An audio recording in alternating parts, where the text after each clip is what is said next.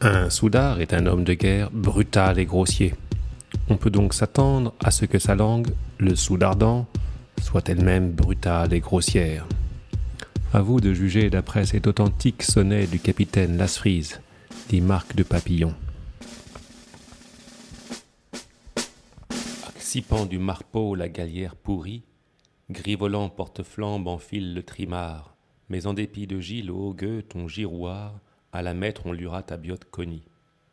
Tu peux gourpiailler me crédant et morphie de l'orgnon du morme et de l'oignon criard de l'artois blanchemin que ton riflard chouard ne rive du courrier l'andrimel gaudi, ne rousse point du sabre au million du taudis qui n'aille au goulfaro gargognant de Thésis, que son journal au flux n'empoupe ta fouillouse, n'ambiant ou rouillarde et de noir roupillant sur la gourde frétille et sur le gour volant, ainsi tu ne loueras la collante tourtouse.